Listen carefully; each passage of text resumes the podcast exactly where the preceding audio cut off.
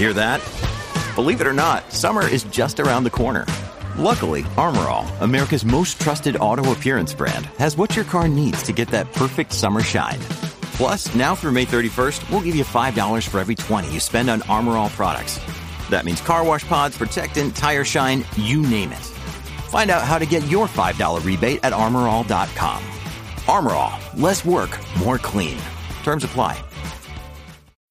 When you need mealtime inspiration, it's worth shopping Kroger, where you'll find over 30,000 mouth-watering choices that excite your inner foodie. And no matter what tasty choice you make, you'll enjoy our everyday low prices, plus extra ways to save, like digital coupons worth over $600 each week. You can also save up to $1 off per gallon at the pump with fuel points. More savings and more inspiring flavors make shopping Kroger worth it every time. Kroger, fresh for everyone. Fuel restrictions apply.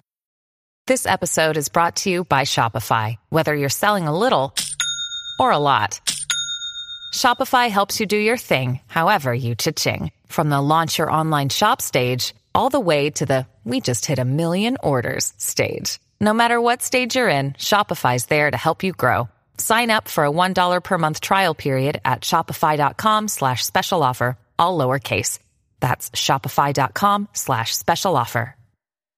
Woodhouse Nissan offers a variety of SUVs and crossovers to fit your lifestyle. Whether you're looking for an SUV with high towing capability or a crossover with all wheel drive, you can expect a variety of safety features, plenty of seating, ample cargo space, and innovative design to tackle virtually any adventure.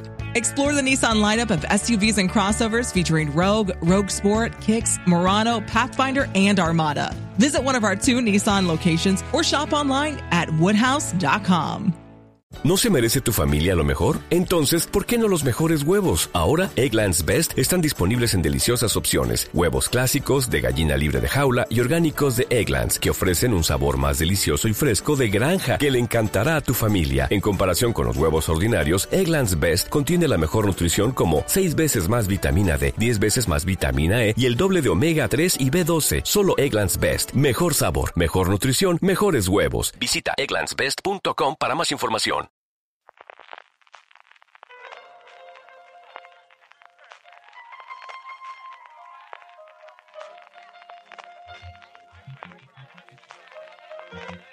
Estás escuchando Fuera de Series con CJ Navas.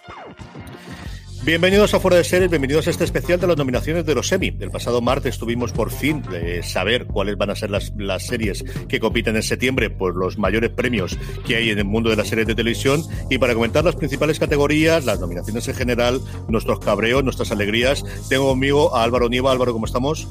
Muy bien, ¿qué tal estáis? Y también a Marichu Lazabal. Marichu, ¿cómo estamos?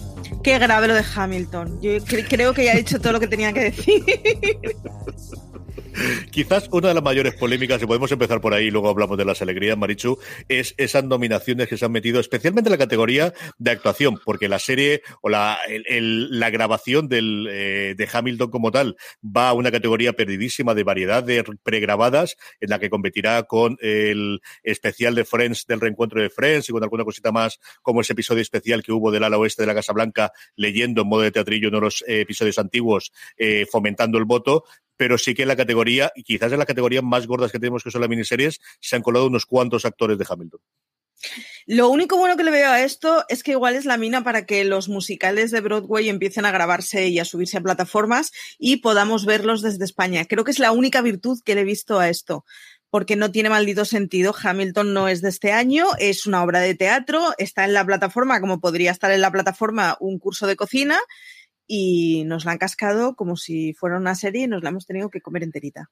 Como una película, como una película de para televisión, que al final es lo que tiene, pero realmente es por la plataforma, pero bueno, en fin, estas fronteras que están rotos. ¿Y qué alegría te ha llevado, Marichu? Pues tengo que reconocer que es que me he llevado sobre todo enfados, porque también estoy bastante enfadada con, con los Bridgerton, estoy bastante enfadada con la ausencia del ferrocarril y estoy bastante enfadada con que eh, Emily en París esté aquí. Lo siento. Yo- ya sé que Emily en París se carga la ira de todo el mundo, pero esto no tiene Pero que el ferrocarril sentido. no es, no es ausencia, Marichu. Alégrate. Sí, ¿no? el ferrocarril ¡Ah, está no! nominada. Está nominada como serie. Alegría, como ¿Me quieres que me Como sí, miniserie. como limitada? ¿Que- ¿Me quieres creer que lo he mirado antes y ha sido como en plan, no puede ser? Vale, pues, pues esto es esto es Marichu empanada. La otra ofensa que tengo, súper ofensa, es que esté de prota el señor que lame cucharillas. Lame muy bien las cucharillas, pero de ahí a decir que es un gran actorazo, hay una, mm, un camino sí. muy, muy largo, muy largo, muy largo. Y por lo demás, es que tampoco he notado así grandes, grandes ausencias de cosas muy enfadables. No han sido los globos.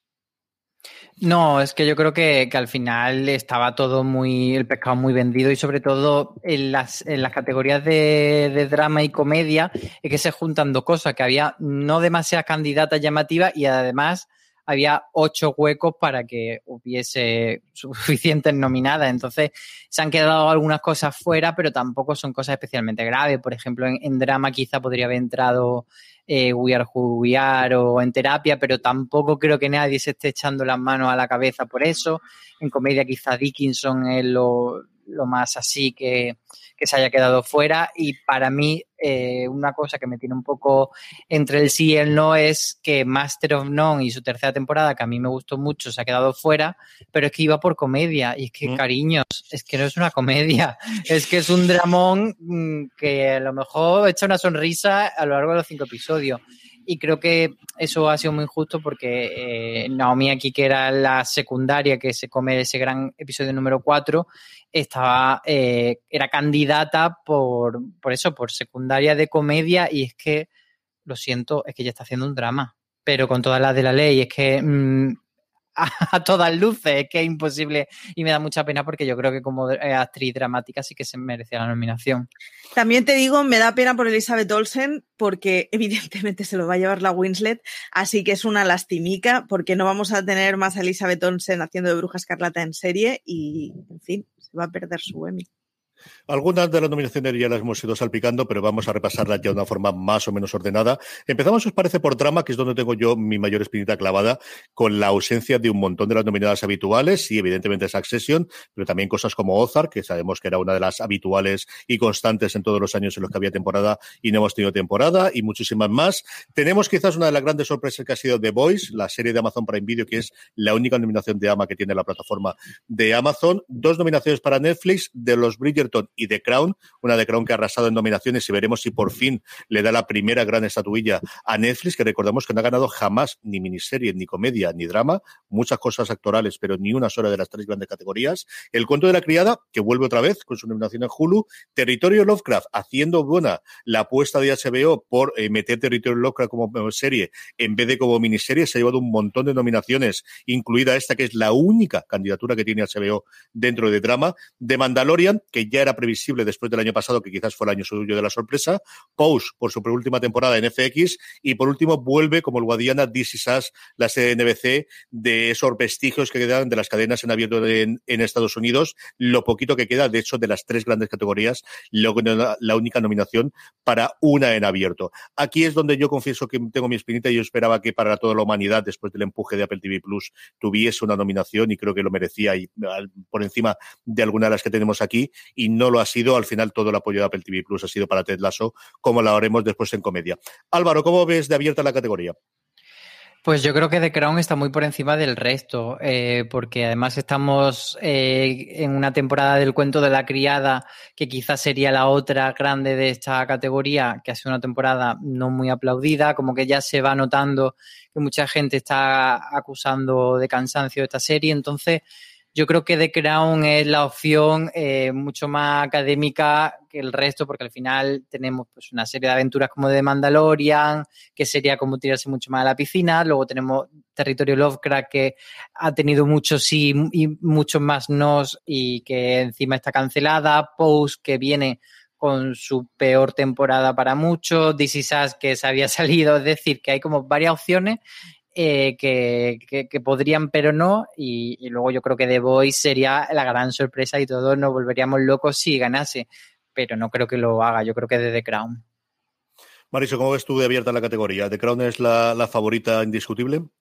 The Crown, si os acordáis, además, es la temporada del, del lanzamiento de, del Príncipe Carlos como adulto y de Lady Di. Eh, se lo tiene que llevar de Crown. O sea, si con todas las críticas buenísimas que se llevó de Crown esta temporada y con lo que sorprendió el papel de Lady Di, sabiendo que Lady Di no va a estar muchas más temporadas, eh, se la tiene que llevar de Crown. A mí es de estas, me da penita por Territorio Lovecraft, porque además Territorio Lovecraft es de esas series que estaba muy bien, está basada en una novela buenísima, eh, lo vamos a recordar eternamente como, jope, que bien estaba esa serie, y resulta que el reconocimiento le está llegando después de decir que no vamos a tener más Territorio Lovecraft. Así que da lastimica pero, pero es que The Crown es muy... Es que creo que, que, The Crown es una de esas series que ha durado, o sea, que ha tenido una trayectoria larga y que podría entrar en esa categoría de ya te hemos premiado lo suficiente y vamos a dárselo a otra, pero en este año que es flojillo, creo que sí que va a ganar. Luego, además, yo creo que le hace mucho daño el que esté comparada con el cuento de la criada. Es decir, son dos series que empezaron generando mucha expectación, que qué buenas estaban hechas, que qué buenas estaban las, eh, toda la escenografía, todo el arreglo estético, todo. Y claro, y hemos visto como una ha pasado a ser una serie prácticamente irrelevante cuando hablas de críticas y cuando hablas de ¿está mal el cuento de la criada? Hombre, no, pero es que claro, fue una de las mejores cosas que vimos en la década de su primera temporada. Y de golpe llega The Crown y demuestra que se puede seguir haciendo una cuarta temporada buena porque, porque está en mejor estado físico que nunca. Yo creo que le deben una de Crown. Y al final, por las circunstancias en cada una de las tres temporadas anteriores, ha coincidido, pues eso, con un momento dado cuento de la criada, en un momento dado con Succession, cuando es la explosión absoluta de reconocimiento. Y yo creo que le deben una. Y creo que conforme está el campo, ¿se puede votar de buen de Mandalorian? No te digo yo que no, pero yo lo veo bastante complicado. Y Territorio Lovecraft, yo creo que es suficiente eso con las nominaciones. Creo que le va a doler mucho a la hora de las votaciones el hecho de que ya esté confirmada que no va a haber más continuación. No sé si tanto las interpretaciones, pero sí que creo, desde luego, en el caso de de, drama. Así que yo creo que los tres coincidimos. Creo que The Crown es clarísimamente la gran favorita. Para veremos esta estatuilla que cierra o no, porque es una cosas que tengo dudas, y es con qué categoría se va a cerrar definitivamente la, sesión. Yo no sé si van a cerrar con esto o van a cerrar con, con miniserie. En actor protagonista de drama tenemos eh, seis nominados. Tenemos a Sterling K. Brown por DC Sass, la nominación tradicional que ha sacado siempre DC Sass eh, a nivel de actuación. Jonathan Mayors por su acción en Territory Lovecraft. Josh O'Connor eh, en The Crown. Billy Porter por Pose por su última temporada. Matthew Rhys por Perry Mason, que sonaba que podía ser la única nominación que se llevase Perry Mason. Y por último, el amigo de Marichu y René Jean Paget por los Bridgerton, quizás el mayor eh, nominación eh, en función de las portadas de revistas que ha habido en los últimos tiempos en los, en los semi. Eh, Marichu, ¿qué te parece la categoría? Qué grave. Es que, soy súper defensora de los Bridgerton, pero pongámoslo en su contexto. Pensar que estamos comparando a Jonathan Mayors con Regé Jen Page es como, Uf, es que el mérito de uno en realidad es estar bueno. O sea, en los Bridgerton nadie ha hablado de la categoría actoral de ese señor, sino de qué bien está para ese papel, qué bien está coger a un modelazo del copón que juega con la, que juega con la cámara. Y eso está muy guay, y está muy guay en el contexto de los Bridgerton, pero es que claro, estamos comparando con Matthew Rhys, entonces es como, Uf, yo espero que no y tengo que reconocer que me haría bastante ilusión que se lo llevara por Perry Mason. Perry Mason me parece que es una de esas series que está pasando muy, muy, muy desapercibidas y que está bastante más guay de lo que parece. Eh, yo no sé qué os parecerá. Pero yo creo que Perry Mason, teniendo tan pocas nominaciones, es muy difícil que se lo lleve Matthew Rhys. Yo me encantaría aquí por Josh O'Connor, por The Crown, porque además es que tiene como un perfil últimamente, pues eso, muy de, estar en Cannes y acaparar a los fotógrafos. Es como un poco, no, llega a ser tan mediático como Reggie Jean Page, pero sí es buen actor, entonces se equilibra la fuerza por otro lado. Yo creo que hace un papelón espectacular, espectacular. A, mí la gran duda que me hace es que entonces, eh, si es por mí, le damos de Crown eh, serie, actor y actriz. Sí, es, que, es que. Cerramos todo, nos vamos a casa, se lo damos todo a y... Muy heavy, ¿eh? Ahora veremos a ver qué ocurre con la actriz. Yo creo que al final, en cuanto a interpretación, a mí me ha gustado mucho Matthew Rhys en Perry Mason, pero coincido con Álvaro que le puede pesar el hecho de es una serie que ha pasado, primero que se estrenó hace bastante tiempo, segundo que ha pasado con más pena que gloria. Veremos qué ocurre con su la segunda temporada en la que ya tenemos el Perry Mason, abogado defensor que reconocemos de la serie clásica de la serie de novelas Es quizás de las que tengo más dudas. Yo creo que si al final tuviese que darme con The Crown si realmente The Crown arrasa, que yo creo que esta es una, quizás no para la barbaridad que hizo el año pasado Six Creek, pero sí puede ser una, una gala para que The Crown arrase y se lleve la gran mayoría de los, de los premios. Hablemos de actriz, que lo teníamos antes. Tenemos dos nominaciones para The Crown, Olivia Colman como la reina, Emma Corrin como Lady Di, y con esa eterna disputa de si te nominan a dos actrices de la misma serie, eso va a dividir el voto o no divide el voto. Y a partir de ahí, una vieja conocida como Elizabeth Moss con el cuento de la criada, Uzo Aduba por su interpretación en la terapia, Journey Smollett eh, por Territorio Lovecraft, que han logrado nominar a sus dos intérpretes, y luego quizás la nominación en cuanto a nivel de actriz que más eh, repercusión ha tenido de la MG Rodríguez por ser la primera mujer trans en ser nominada por su papel en Pose. Álvaro, ¿cómo ves esta, esta categoría? Pues es que el, el, tema de MJ Rodríguez me parece un poco injusto por lo que decimos de que llega en la tercera temporada de Post, que no es precisamente la mejor temporada de Post, pero creo que sí que eh, se puede valorar como un premio un poco a, a, toda la trayectoria de la serie y a toda la trayectoria que ha tenido ella interpretando a Bianca y no en concreto centrarse en una temporada que es como menos salvable eh, creo que sería un premio muy llamativo y no por ello menos merecido. Es decir, que no es que se lo vayan a dar por cuota simplemente y que no se lo merezca, sí que se lo merece. Y de hecho se merecía la nominación en las dos temporadas anteriores. Pero mi gran duda es si, si uso a Duba por en terapia. Eh, va a ser la que, la que se lo lleve porque es que una persona a la que quieres premiar todo el rato, haga lo que haga y esté en la serie que, que esté.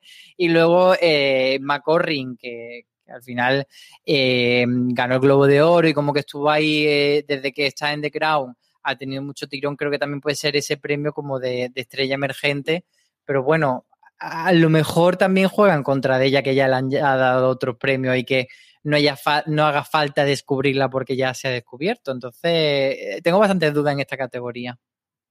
Maricho, ¿cómo la ves tú? Que no, no dudo en absoluto que se la va a llevar The Crown. Eh, Colman lleva además nominada ya tres años seguidos. Hace dos años no fue por la, por la reina Elisa, pero mm, ya está más que acostumbrada y yo honestamente pero creo también que... una persona que ha ganado muchísimo, entonces... Sí, pero es que es la última temporada que vamos a tener Olivia Colman como reina. Entonces a mí me da la sensación que la forma de, de cerrarlo tiene que ser el, el, reconocimiento de, vale, venga, ha sido la reinísima. O sea, siempre que veamos a Isabel II nos vamos a acordar de esta mujer. Yo aquí tengo la apuesta más arriesgada y es que creo que se lo lleva Jordi Smollett. Creo que al final es una mujer que le tiene mucho cariño en Hollywood, que ha estado muy activa en, en las reivindicaciones hollywoodienses de los últimos dos o tres años, por todas las revistas cuando existió Territorio Lovecraft. Y como os contaba antes, creo que va a jugar en contra de Territorio Lovecraft a nivel de, de la nominación o del poder ganar en drama la cancelación, pero creo que aquí no. Yo creo que esta podría haber prácticamente cualquiera. Y pero creo que el papel que hace además ella muy fuerte, yo la llevo siguiendo desde Friday Night Lights y me ha parecido siempre una actriz espectacular y creo que esta fue la, la interpretación suya revelación y puede ser el primer gran premio de alguien que puede tener mucha trayectoria en Hollywood. Y esta, de verdad que, que eh, si me tengo que tirar en la piscina en alguna que quizás puede ser distinta, puede ser esta. Yo creo que Journey se lo puede llevar, de verdad que sí. Y, y es cierto que si alguien se lo merece del casting de Territorio sí, Lovecraft, que en general están bastante bien todos, pero ella es la que más destaca y la más carismática de, de ese elenco. Sí, tiene el personaje más agradecido, pero desde luego es que ya lo borda. O sea, él lo lleva un personaje muy, muy diferente. Mira que desde la novela cambian muchísimas cosas, hasta la muerte de algunos de los, de los, de los eh, protagonistas, o al menos de los, los acercados. Pero es que su personaje no tiene absolutamente nada que ver con el de la novela. Y yo creo que lo adaptó desde luego la creadora, precisamente sabiendo la actriz que tenía para interpretar el, su papel. Vámonos, si queréis, con comedia, con más risas o menos risas. Ahora veremos exactamente cómo de graciosas son las comedias. Un porrón, pero que un porrón de nominaciones en, eh, la categoría principal. Tenemos Blackies de ABC, una de las habituales, con Kenia Barris. Eh, dos de Netflix, por un lado Emily in Paris, como todos ya sabemos a estas alturas del partido, y por otro lado Cobra Kai, que consigue a título póstumo YouTube una serie de YouTube que tenga una nominación ahora después de ser resucitada en su tercera temporada por Netflix. The Flight Attendant eh, en HBO Max, también segunda de HBO Max Hacks, la comedia que quizás están más en el boca eh, y en, en, boca de todos los medios americanos a día de hoy que la que se ha estrenado más recientemente. El método Kominsky con su tercera y última temporada también en Netflix, que suma tres nominaciones en esta categoría. Pen 15, una serie de Hulu que es adorada por la crítica, pero poquita cosa más, de dos actrices que se interpretan a ellas mismas, mm, como si estaban en el mundo o en De vuelta al instituto. Y por último, quizás el enemigo a batir, desde luego lo fue así en los Globos de Oro, Ted Lasso, la serie de Apple TV Plus. Álvaro, ¿cómo ves la categoría? Eh, Ted Lasso, desde luego, como tú dices, el enemigo a batir, pero creo que hay algunas que no tienen ninguna opción prácticamente. Yo creo que Blackish ya está en una temporada tan avanzada, lo tiene muy difícil. Emily en Paris, pues bueno, ahí lo dejamos. Eh, de Fly Attendant, creo que también tiene como un perfil alto, pero a la vez ya ha pasado un poco eh, su momento y el método Comiskey que cierra con una tercera temporada creo que no tiene ninguna posibilidad. Entonces, eh, mi duda más es ver estos fenómenos que no han llegado a España, como son Hacks y Pen 15 o Pennies, que es como la, lectura que se hace, eh, ver hasta qué punto pueden ser esas sorpresas, sobre todo Hacks, y luego Cobra Kai, qué, qué factor tiene de, de, Netflix de poder promocionarla como esta es la que debéis votar y esta es nuestra gran serie, que no sé si, si llega a ser tan general, si es tan nicho. La verdad es que estoy un poco perdido con, con cuál puede ser el verdadero potencial de Cobra Kai de cara a unos premios como el OEMI, pero me sorprendería mucho que no ganase Ted Lasso. Maricho, ¿cómo lo ves tú? Eh, no, no conozco los números de Cobra Kai. Es decir, me pasa lo mismo que Álvaro. No sé si son cuatro frikis emocionados, en cuyo caso son cuatro frikis emocionados que me suelen caer muy bien, lo reconozco. Pero y que creo están todos en el grupo de Telegram. Y que están todos en el grupo de Telegram, efectivamente. pero es una de esas series que, o sea, no conozco a nadie que la haya visto y diga, sí, o sea, todo el que la ha visto es como, ¡buah! Es la leche.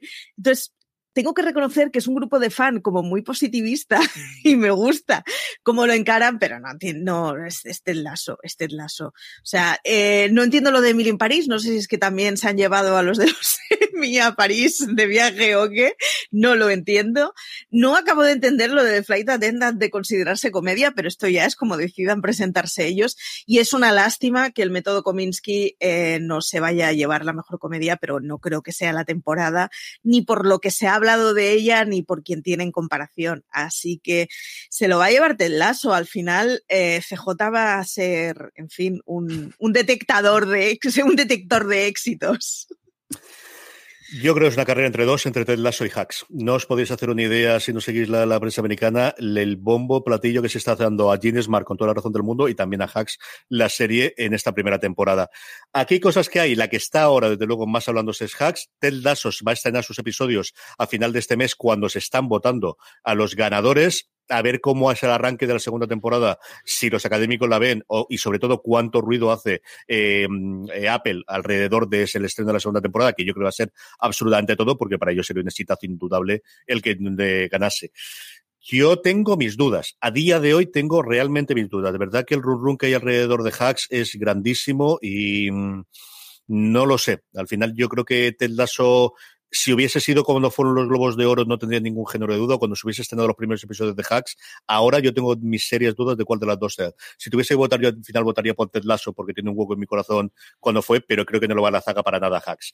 Hablando precisamente yo creo, de. Perdona, que es muy importante esto que dices de que esté en emisión Ted Lasso porque. Sí. Aunque lo, lo académicos están votando en este caso a la primera temporada, que es la elegible, ese factor emocional de estar viéndola a la vez que vota es muy importante. Y luego con Hacks es que yo tengo la duda de si no será esa serie a la que acaban votando a la actriz, pero no a la serie. Y, y puede ir por ahí los tiros, yo creo. Veremos. Puede ser. Puede ser, puede ser. Hablamos, vamos a hacer de hecho actriz y luego hacemos actor, porque ahí tenemos a Jen Smart, una categoría con nombres propios importantísimos. Tenemos a Ed Bryant por Shrill, tenemos a Tracy Ellis Ross en su nominación tradicional por Blackies, y a partir de ahí lo que yo creo que es los tres grandes pesos pesados. Kelly Cuoco por The Flight Attendant, que tenía toda la pinta de haberlo ganado si hubiese sido esto antes. Alison Janney su decimoquinta nominación a los semi a estas alturas del partido. Está lejos de las 22, que es el máximo, pero poquito a poco haciendo en su última temporada por Mom. Y luego, como os decía antes, por Gene Smart por Hacks, que desde luego, si yo tuviese que apostar, sería el enemigo a batir aquí, Álvaro.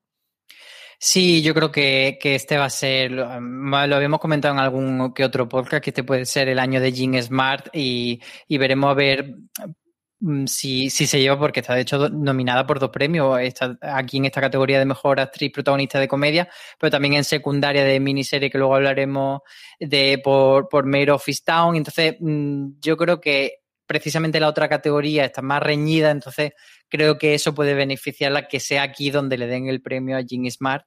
Y, pero bueno, siempre podemos esperar eh, pues eso, que haya sorpresa. Alison Janney, como tú decías, en la última temporada de Mom, que eso siempre puede funcionar. Yo creo que Kylie Cuoco lo tiene muy difícil para ganar en, este premio.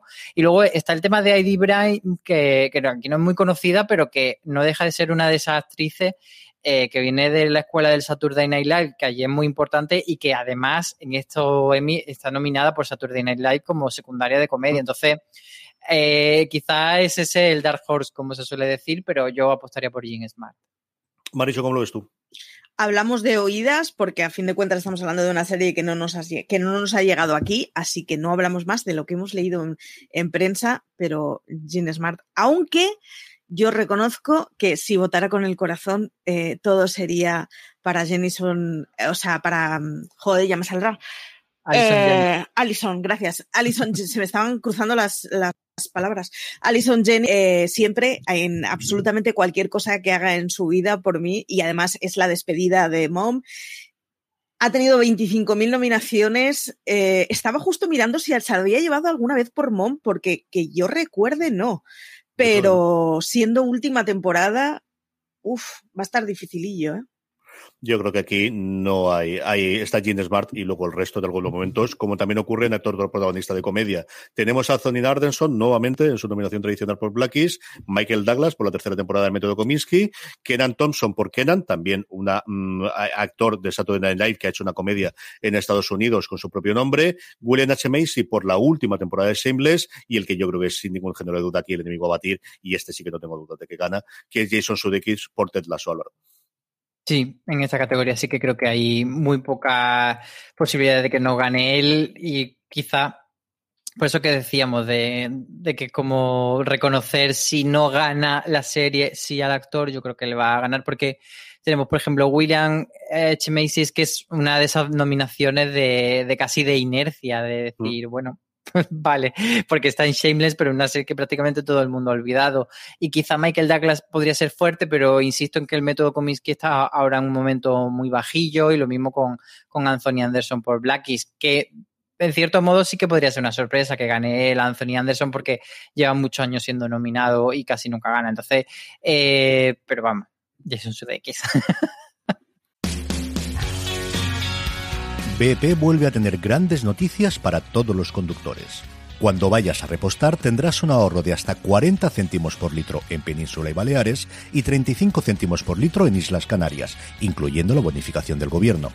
Cada vez que visites una estación BP en la península de Baleares, puedes ahorrar y disfrutar de todas las ventajas que ofrecen en su programa Mi BP. Y si lo haces desde Canarias, podrás disfrutarlas a través del plan Dino BP. Así que ya sabéis, BP nos lo pone fácil para ahorrar al máximo estés donde estés. Hazte con su tarjeta en sus estaciones de servicio y si quieres consultar más información, puedes hacerlo en mibp.es y plandinobp.es.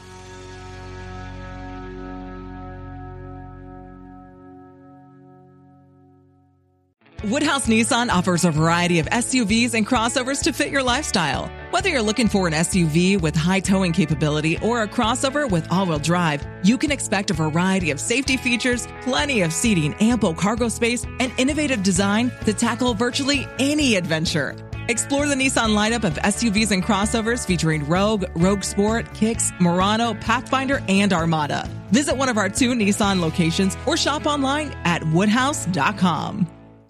Este es lazo sí o sí, ¿no, Marichu? Sí, sí, sí. Sí, este es lazo sí o sí. Además, eh, yo no sé qué consigue este señor, pero Jason Sudeikis consigue que le, le, caiga bien a todo el mundo. O sea, no hay nadie que le dé rabieta, con lo cual, un tipo que lo hace bien en una serie que está en emisión, en unas Apple que se, o sea, está haciendo cosas muy, muy bien. Es que pues eso, es que no, no, puede ser el año de Michael Douglas, ya lo siento, pero es que la serie ha pasado más bien sin penas ni gloria en su última temporada.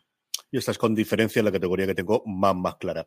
Vamos a ir con serie limitada, pero antes, ya que estamos aquí y estamos con calor y estas cosas, yo creo que hagamos el programa de competición. Que estas, todos veis alguna cosa de estas y quiero saber lo que hay. Este año nominado, lo de siempre, The Amazing Race, que durante un montón de años lo ganaba todo, Top Chef, que tenía un año además en cuarentena grabado, que es curioso, The Voice, también en realidades, y luego los dos que yo sí que sigo habitualmente, que son Nailed It por un lado, este pequeño fenómeno ya internacional con varios de estos, y luego RuPaul's Drag Race, que ya que tengo a Álvaro, no puedo dejar de preguntarle cómo dio esta temporada. ¿Gana RuPaul o gana alguno de los otros, Álvaro? Pues no sé cómo estará lo académico ahora, pero es cierto que la, última temporada de RuPaul, después de algún bachecillo que ha tenido, estuvo bastante bien y sobre todo es, un programa que ha ido creciendo mucho en, popularidad y en éxito mediático. Eh, de hecho, las primeras temporadas 4, 5, 6, cuando ya empezó a destacar y empezó a colarse en los premios, era como una cosa muy minoritaria. Y es curioso porque ha ido saltando de canal en canal, empezó siendo el logo, que era un canal minoritario, luego estuvo en, VH1, ha estado... Em, hubo ahí como un, intento de lanzarlo a Showtime que no, y al final es va a ser parte de la plataforma eh, Paramount Plus, que ahora está en emisión el, uno de los All Stars de RuPaul Drag Race y está en Paramount Plus siendo como una de las cosas principales que tienen como baza. Entonces, yo creo que, puede ganar por eso, porque Paramount Plus va a poner ahí mucho, mucho empeño. Maricho, ¿cómo lo ves tú?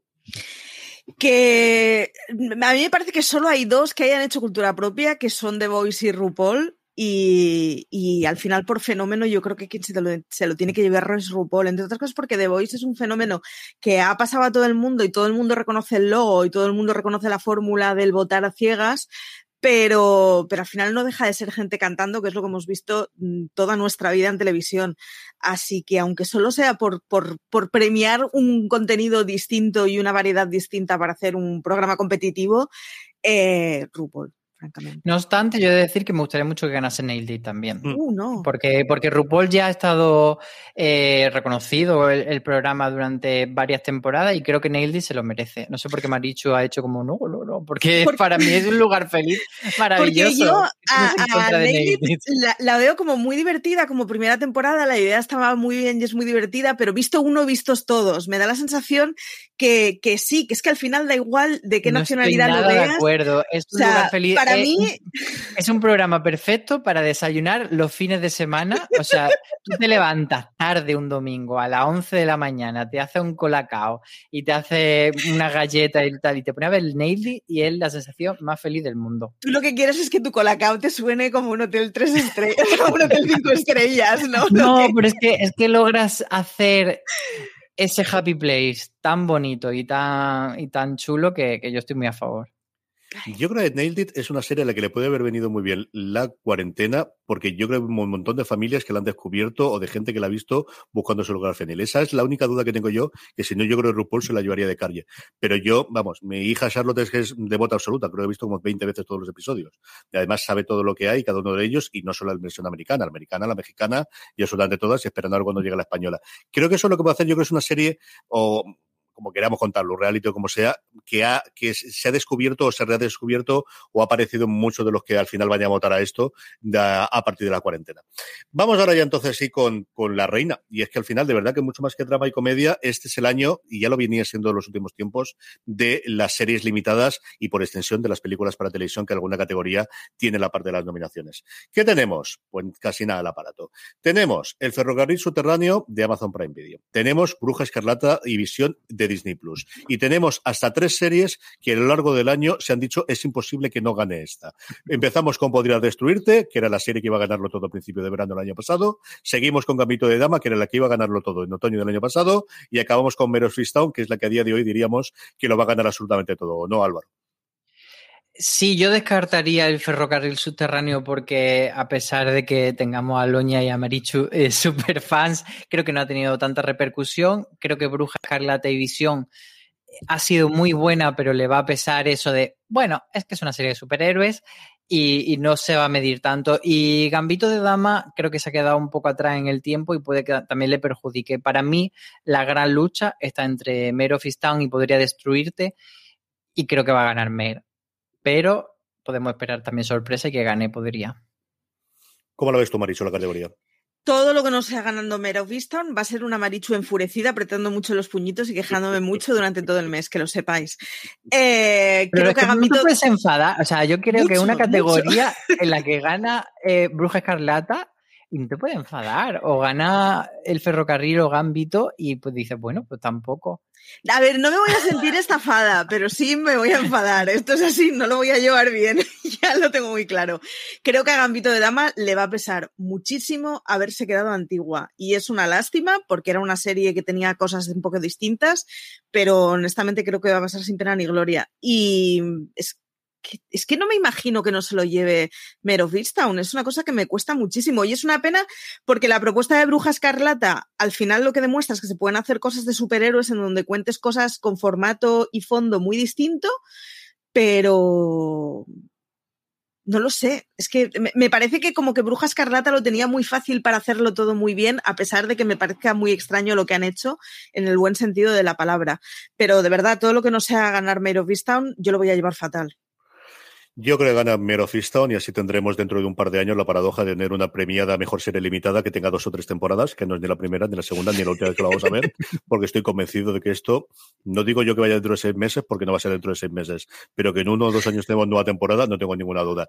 Y sí me queda la espineta de, de Gambito de Dama, pues eso, es que al final los tiempos son los tiempos y las novedades son las novedades y la cercanía del tiempo es la cercanía del tiempo y es lo que hay. Yo sí me queda ahí una esperanza de que podría destruirte, que ha sido muy conocida por los medios americanos más tarde, puede hacer cierta tipo de campaña, sobre todo por la distancia que tiene o la diferencia que tiene con respecto a, a Mario Fistam. Yo creo que sí que queda una pequeña esperanza de que gane podría destruirte, mayor de que, por ejemplo, gane alguien que no sea Ted Lasso, que no sea Jason Sudeikis por Ted Lasso, mejor actor. Esta yo sí que le daría ahí una pequeña esperanza, pero desde luego mi favorita es Mero Fistam. Si esto es serie limitada, en actriz la cosa es muy similar y es que la única que se cuela de una serie que no sea nominada como mejor serie limitada es eh, Cynthia Erivo por su personaje de Aretha Franklin en Genius Areza y el resto tenemos lo que todos suponíamos. Elizabeth Olsen por Bruja Escarlata Visión, Micaela Cohen por Podría Destruirte, Anna Taylor-Joy por Gambito de Dama y Kate Winslet por Mero Fistown. ¿Repetimos aquí apuesta, Álvaro, aquí es donde pueden repartir un poquito los académicos? Venga, me voy a mojar y creo que puede ganar Mero Fistown como serie limitada, pero Micaela Cole como podría destruirse, o sea, como actriz por podría destruirse. Yo creo que podría ser ese el reparto que hagan los Emmy para, para que no la gente se eche las manos a la cabeza como esa gran ausencia o esa gran eh, serie que no gana. Yo creo que, a mí me gustaría mucho que ganase Elizabeth Olsen y, y el corazón me pide que gane Elizabeth Olsen, pero que, creo que nuevamente está entre Kate y Micaela. No sé lo que van a hacer. Y también me da mucha pena por Anna Taylor Joy porque podría ser su año, pero bueno, lo cierto es que ha tenido mucho reconocimiento y puede estar ya tranquila de que su carrera ha despegado muchísimo y que le esperan cosas maravillosas en los próximos años. Maricho, ¿cómo lo ves tú? Es un poco injusto porque Gambito de Dama está compitiendo al final en el año que le toca y sin embargo tenemos todos la sensación que es como, jo, esto es antediluviano. Mm. Y es una lástima, ¿eh? Porque en, en, su momento, y en su momento fue muy largo, Gambito de Dama era la serie de la que todo el mundo hablaba. O sea, no sé cuántas semanas estuvo en el top 10 de Netflix y no bajaba, no bajaba. Sin embargo, eh, lo que dice Álvaro, creo que se lo van a pelear entre Micaela Coel y Kate Winslet. Creo que Mero Fieldstown es Kate Winslet, así que cualquiera de las dos que se lleve, yo creo que de alguna forma el premio es para Kate Winslet. Así que lo dice Álvaro, estarán, estarán repartidillos entre ellos. Eh, podría destruirte, es una de esas series que no ha tenido Pero venga, mójate, mala. mójate más. ¿Kate o Micaela? Yo honestamente creo que no se lo va a llevar Kate Winslet. Creo que puestos a premiar, premia la serie y la protagonista. A Kate Winslet ya la conocemos todos y Kate Winslet lleva muchos años eh, a la espalda y lo más... Eh, intelectualoide sería en este caso votar a Micaela Coel, honestamente. El discurso que se hace con, con, Podrían destruirte siempre es mucho más profundo que el que sea una serie de disfrute. Aún y con todo, eh, Kate Winslet no traía una crónica mala con, con su protagonismo en Mero Vistown, ¿eh? O sea que yo por eso digo que creo que con que la premien en la serie ya todo el mundo sobreentenderá que gran peso de ellos por Kate Winslet. Yo aquí es el que más tengo dudas. Es decir, por un lado digo, es imposible que no lo gane Mer, eh, y que no gane Kate Winslet. Es totalmente imposible. Y luego, yo es cierto que Gambito de Dama la vi mucho más tarde de cuando se emitió originalmente y quizás tengo más reciente recuerdo. Es que lo hacía tan bien esta mujer y al final, pues lo que contabais, ¿no? De, quizás esta es, eh, puede aprovechar mucho más el premio que Kate Winslet, que a estas alturas de partido no va. Y luego Micaela Cohen, después de además de, de haberle no dado ni una sola nominación en los Globos de Oro, cuando los Globos de Oro todavía importaban un poco más, veremos a ocurrir el año que viene. Eso le puede hacer con los académicos, no lo sé. Por un lado digo, no tengo ninguna duda, y por otro lado empiezo después y digo, mm, no lo sé.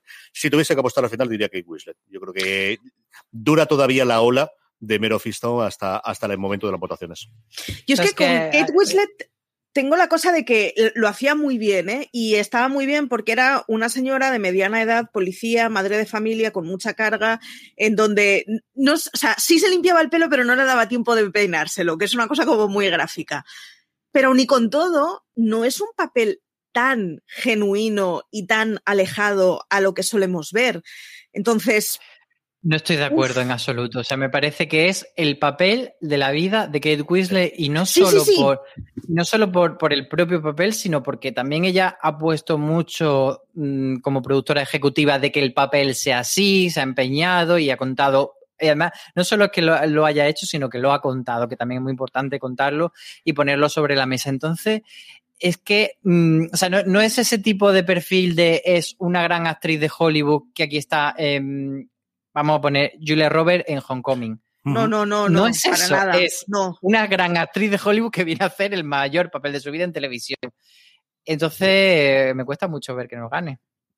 Y además, esa parte que decía, ¿no? es la serie de Kate Winslet no porque la protagonice, sino porque el proyecto ha salido adelante con ella y ella se ha implicado en toda la producción y lo ha dicho por activa o pasiva, ella y el creador de la serie, de mm, los inputs suyos en absolutamente todo. Y todos hemos leído los artículos en las anécdotas de, no me puedes sacar guapa porque en este momento estaría guapa, cuando me tengas sacar guapa, sácame guapa, y es que ella tendría esto y estaría comiendo esto y estaría chupando directamente del este del, de la mayonesa o del queso este rarísimo que tenían ellos en el, en el bote, porque lo harían así, ¿no? Y ese tipo de cosas. Yo creo que esa sí que es la cosa que tenemos. Si competidísima está, y yo creo que es una categoría brutal, la de actriz, la de actor es una cosa, en fin, vamos para allá. Hugh Grant por The Undoing. Iwan McGregor por Halston. Paul Bettany por Bruja Escarlata de Visión y luego, para alegría de Marichu, Lin Manuel Miranda por Hamilton y Leslie Odom Jr. por El cobarde asesino de Hamilton en mm, Hamilton. Marichu, ¿quién gana esto? Eh, reconozco que es una categoría que voy al descarte. Me niego por una cuestión de principios a que sea Hamilton.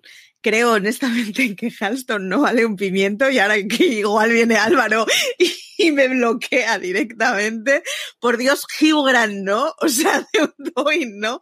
Así que Paul Bettany, a pesar de que me parece que no hacía tan papelazo en Brujo Escarlata y Visión, pero por descarte, va a ser el único que no me va a hacer apretar puñitos. precisamente sería muy doloroso que gane Paul Bettany y no gane la Olsen. Y no gane la Olsen. Es que sería como un puñal en el corazón. Yo he de decir que Hugh Grant, a ver, no me parece que no sea eh, merecedor del premio, pero es cierto que The Undoing pues, era un poco más chorra y que ha estado otras veces nominado por cosas mucho mejores y no se lo han dado. Igual McGregor es que yo creo que está haciendo ese papel de por favor, dadme un Emmy y a veces se pasa de rosca en Halston. Está muy siendo actor actuando. Y, pero creo que ciertamente tiene bastante. O sea, si, si los Emmy se decantan por no Hamilton, creo que igual McGregor es el que tiene más posibilidades.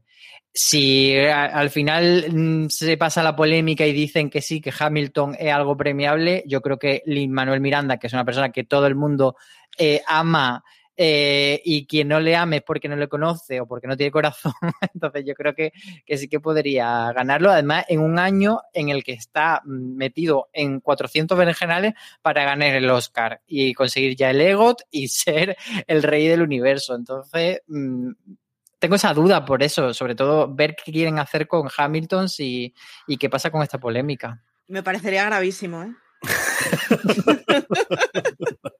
Yo en Linares Miranda, el consenso que tenía hace cuatro años cuando se rodó este de, cariño de todo el mundo, no tanto de Hollywood, sino de la gente alrededor y tal, no lo tiene a día de hoy, empieza a caerle alguna polémica, el estreno de In the Heights y toda la polémica de tener actores afroamericanos eh, le ha costado yo creo unos cuantos puntitos allí. Leslie Odom lo hace maravillosamente bien, a mí me gusta muchísimo el personaje de, de Raymond Barr, pero, pero yo creo que Hamilton, después de estas movidas, no tengo nada claro que vaya a nominarlo. Y dicho eso, de verdad que tengo toda la duda del mundo. A mí Hugh Grant me encanta, me encantó en Avery English Scandal y eso es el beneplácito que tengo yo todavía con él. Iwan McGregor yo creo que sería el premiable cualquier otro lado. Del final, bueno, pues es una serie con sus más y con sus menos. Críticas malas, malas no ha tenido ninguna, como sí lo ha tenido al final de The Undoing. Tampoco espectacularmente buenas, pero al final hace un papel muy claro y es protagonista absoluto. Y haciendo el mismo descarte de Marichos que me saldría por Bethany, pero de verdad que no lo sé. No lo sé. Esta es una categoría tengo todas las dudas del mundo, Maricho. Me parecería gravísimo, pero muy grave, premiar a Hugh Grant porque qué bien estuvo en una serie que no es esta. Ah, no, eso hay que hacerlo Claro, o sea, A la gente que dar los premios cuando le toca. ¿Por qué solo va a dar la, cuarta temporada de The Crown y no la segunda? Porque no se lo dio la segunda, se lo tendrá que dar en la cuarta. Hombre, sí, claro que pero sí. Pero decir que no estaba tampoco mal en Down Twin, que la serie era chorra. Vale, o lo acepto totalmente, pero él no deja de ser buen actor. El resto que tenemos es un porrón de actores secundarios, de drama, de comedia, de miniseries y un montón de Hamilton nominados, tanto el actor como la actriz de, eh, secundaria de, miniseries. ¿Hay alguna nominación que os haga especial ilusión que ganasen dentro de, los actores secundarios, Marichu? Dentro de los actores secundarios, ahora me has pillado, espera, que bajo a ver eh, los actores secundarios. Joder, Ted Lasso tiene un millón absoluto. Sí, tiene es tres, hay cuatro 300, actores. 300 nominaciones de Ted Lasso, otras 300 de, de mm, El cuento de la criada, que ha arrasado en cuanto a secundario, y luego, por supuesto, eh, Saturday Night Live es lo que más está ahí metiendo. A mí sobre todo me, apetece, y mientras me ha dicho va leyendo, lo voy diciendo, eh, la categoría de actriz secundaria de serie limitada, volviendo a, un poco haciendo espejo de, lo que era la serie limitada y las actrices mm, protagonistas, pues las secundarias también están bastante interesantes. Ahí es donde está la segunda nominación de, de Jean Smart por Mare of Town, que a mí el cuerpo me pide que gane ella pero luego está Julian Nicholson y por otra parte digo, bueno, que repartan y le den a Jim Smart por Hacks y se lo den a Julian Nicholson por Mero Fistaban en esta categoría y así se repartan un poco. Pero es que ahí también está Catherine Hahn por Bruja Escarlata Visión. Ojo, así que no sabría decir. Bueno, y además, si a Hamilton alguna le, da alguna, tiene las dos mejores intérpretes que yo creo que son René Ellis Goldsberry y luego Philippa Shop, que tiene las mejores canciones que tiene Hamilton, que hay, yo creo que es una de las categorías más fuertes de, posibles nominadas que hay en la de secundaria en serie limitada, como en general en todas las series limitadas. Maricho, ¿alguna que te haya gustado a ti? Estaba peleándome con las secundarias de, drama. Eh, espero, honestamente, que Elena Bonham Carter no sea olvidada. Hace un papelón increíble, a pesar de que está Joanne Ellis, pero hace un papelón increíble, tiene una de las mejores escenas que hay, la escena en la que está la princesa Margarita bailando ella en la sala, todo ese episodio es increíble, hace una lectura muy, muy chula y sería un placer increíble que se lo llevara. Y por favor, insisto en que no se lleve nada Hamilton, pero es que esto no va a pasar, esto no va a pasar. Entonces, en cada categoría en la que pienso, por Dios, que no se lo lleve Hamilton, se lo lleva a, pasándose por alguien, o sea, por el camino a alguien. Catherine Hahn hizo un papelón en Bruja Escarlata y creo que es de esos papeles que con el tiempo recordaremos bastante. Así Yo la otra es Evan Peter por Mare of Easttown, que es su primera nominación a lo Emmy, que ya ha costado, y mira que Ryan Murphy le ha dado papeles jugositos, pues ha tenido que ser fuera de una serie de Ryan Murphy. Yo espero que se lo lleve, la verdad.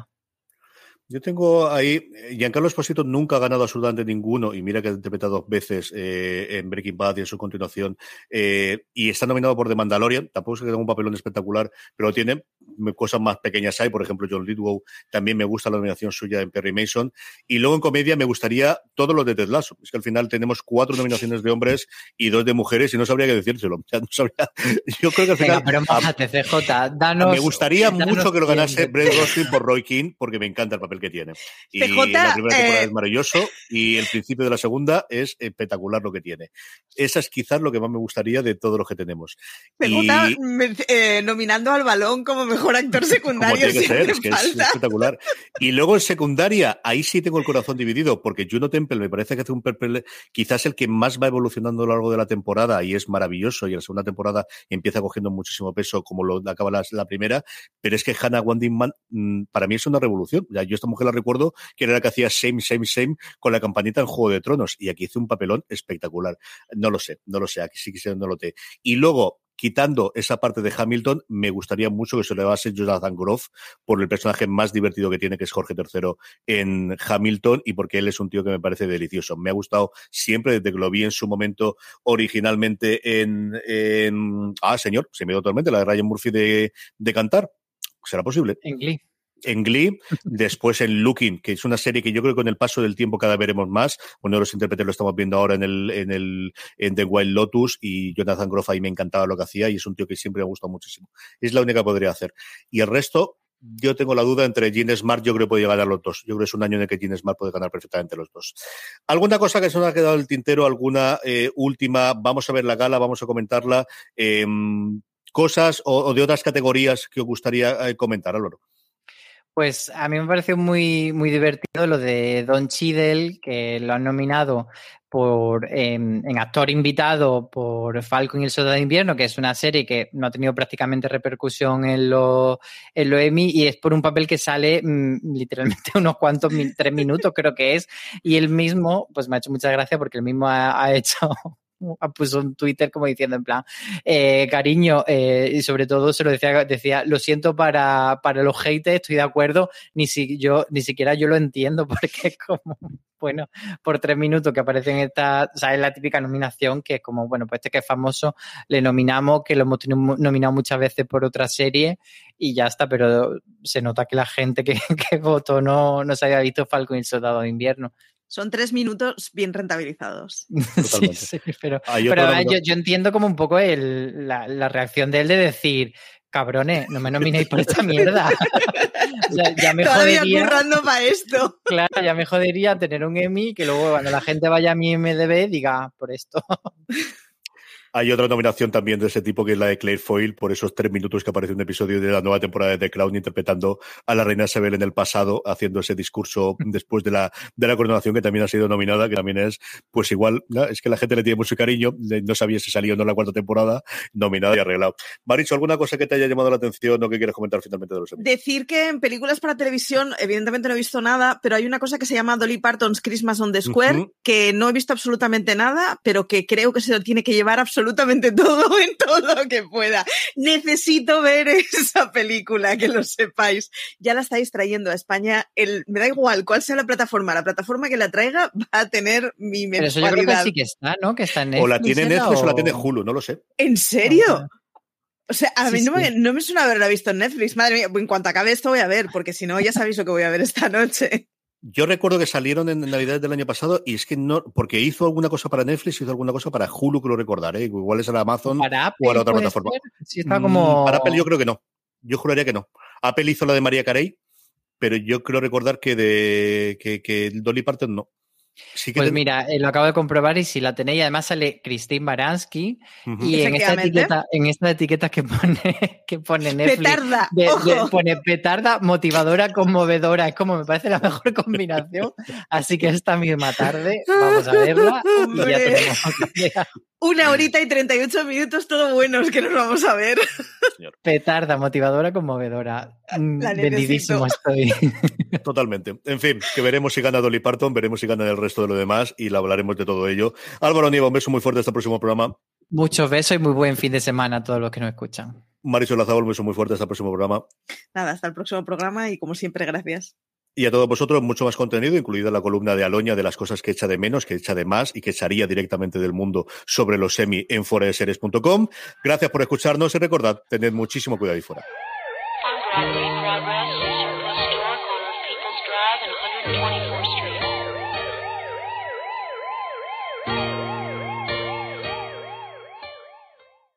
Woodhouse Nissan offers a variety of SUVs and crossovers to fit your lifestyle. Whether you're looking for an SUV with high towing capability or a crossover with all wheel drive, you can expect a variety of safety features, plenty of seating, ample cargo space, and innovative design to tackle virtually any adventure.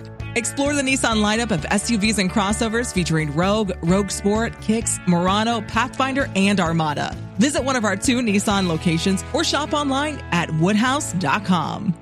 Si estás buscando un buen podcast de análisis y debate en tu idioma, te invito a que escuches Pulso y Péndulo. Yo soy Carlos Curbelo. Y yo soy Fabiola Galindo. Todos los jueves analizamos temas de actualidad en Estados Unidos y Latinoamérica. Fabi y yo no siempre estamos de acuerdo, pero sí tenemos un objetivo común. Queremos servir como antídoto contra las noticias falsas y la polarización. Pulso y Péndulo. Busca nuestros episodios en Apple Podcast, Spotify o en tu aplicación favorita.